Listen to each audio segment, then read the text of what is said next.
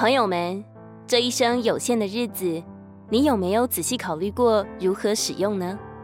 究竟如何使用才是有价值的呢？难道我们的一生就这样的度过了吗？通常人把一生年日的百分之九十九点三花在睡眠、工作、消遣、饮食、交通、学业、生病和衣着这些肉体的需要和活动上，而花在信仰，就是关乎人灵魂的需要和活动上的时间，却只占百分之零点七。还有人连这个时间都没有。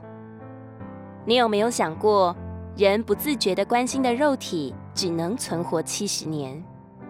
有些身体强壮的人可能活得长久一点，但很多身体软弱的人却连七十岁也活不到呢。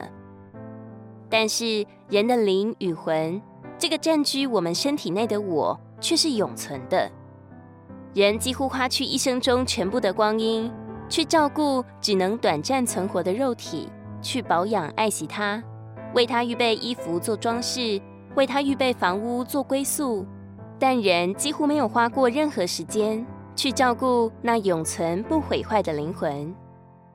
人竟然忽视它，不为它预备食粮来满足它，不为他预备地方做归宿，这是何等的疏忽！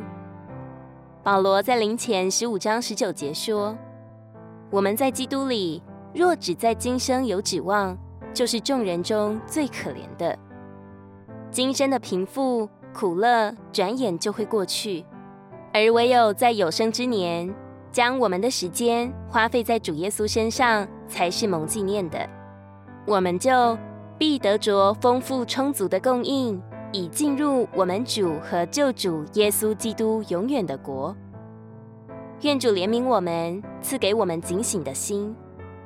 诗篇九十篇十二节，求你指教我们怎样数算自己的日子，好叫我们得着智慧的心。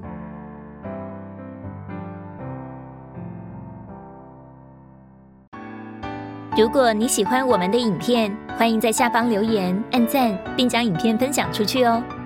天天取用活水库，让你生活不虚度。我们下次见。